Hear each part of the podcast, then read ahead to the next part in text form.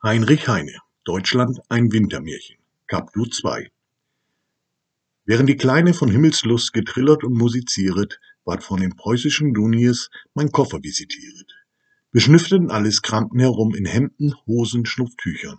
Sie suchten nach Spitzen, nach Bijoutieren, auch nach verbotenen Büchern. Ihr Toren, die ihr im Koffer sucht, hier werdet ihr nichts entdecken. Die Konterbande, die mit mir reist, die hab ich im Kopfe stecken. Hier habe ich Spitzen, die feiner sind als die von Brüssel und Mecheln.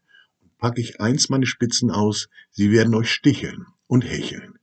Im Kopfe trage ich Biotieren der Zukunft Krondiamanten, die Tempelkleinoiden des neuen Gotts, des großen Unbekannten. Und viele Bücher trage ich im Kopf. Ich darf es euch versichern, mein Kopf ist ein zwitscherndes Vogelnest von konfizierten Büchern. Glaubt mir, in Satans Bibliothek kann es nichts Schlimmeres geben. Sie sind gefährlicher noch als die von Hoffmann von Fallersleben. Ein Passagier, der neben mir stand, bemerkte, ich hätte jetzt vor mir den preußischen Zollverein, die große Duanenkette. Der Zollverein, bemerkte er, wird unser Volkstum begründen.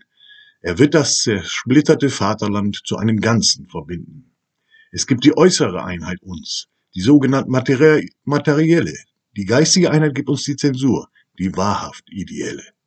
Sie gibt die innere Einheit uns, die Einheit im Denken und Sinnen. Ein einiges Deutschland tut uns Not, einig nach außen und innen.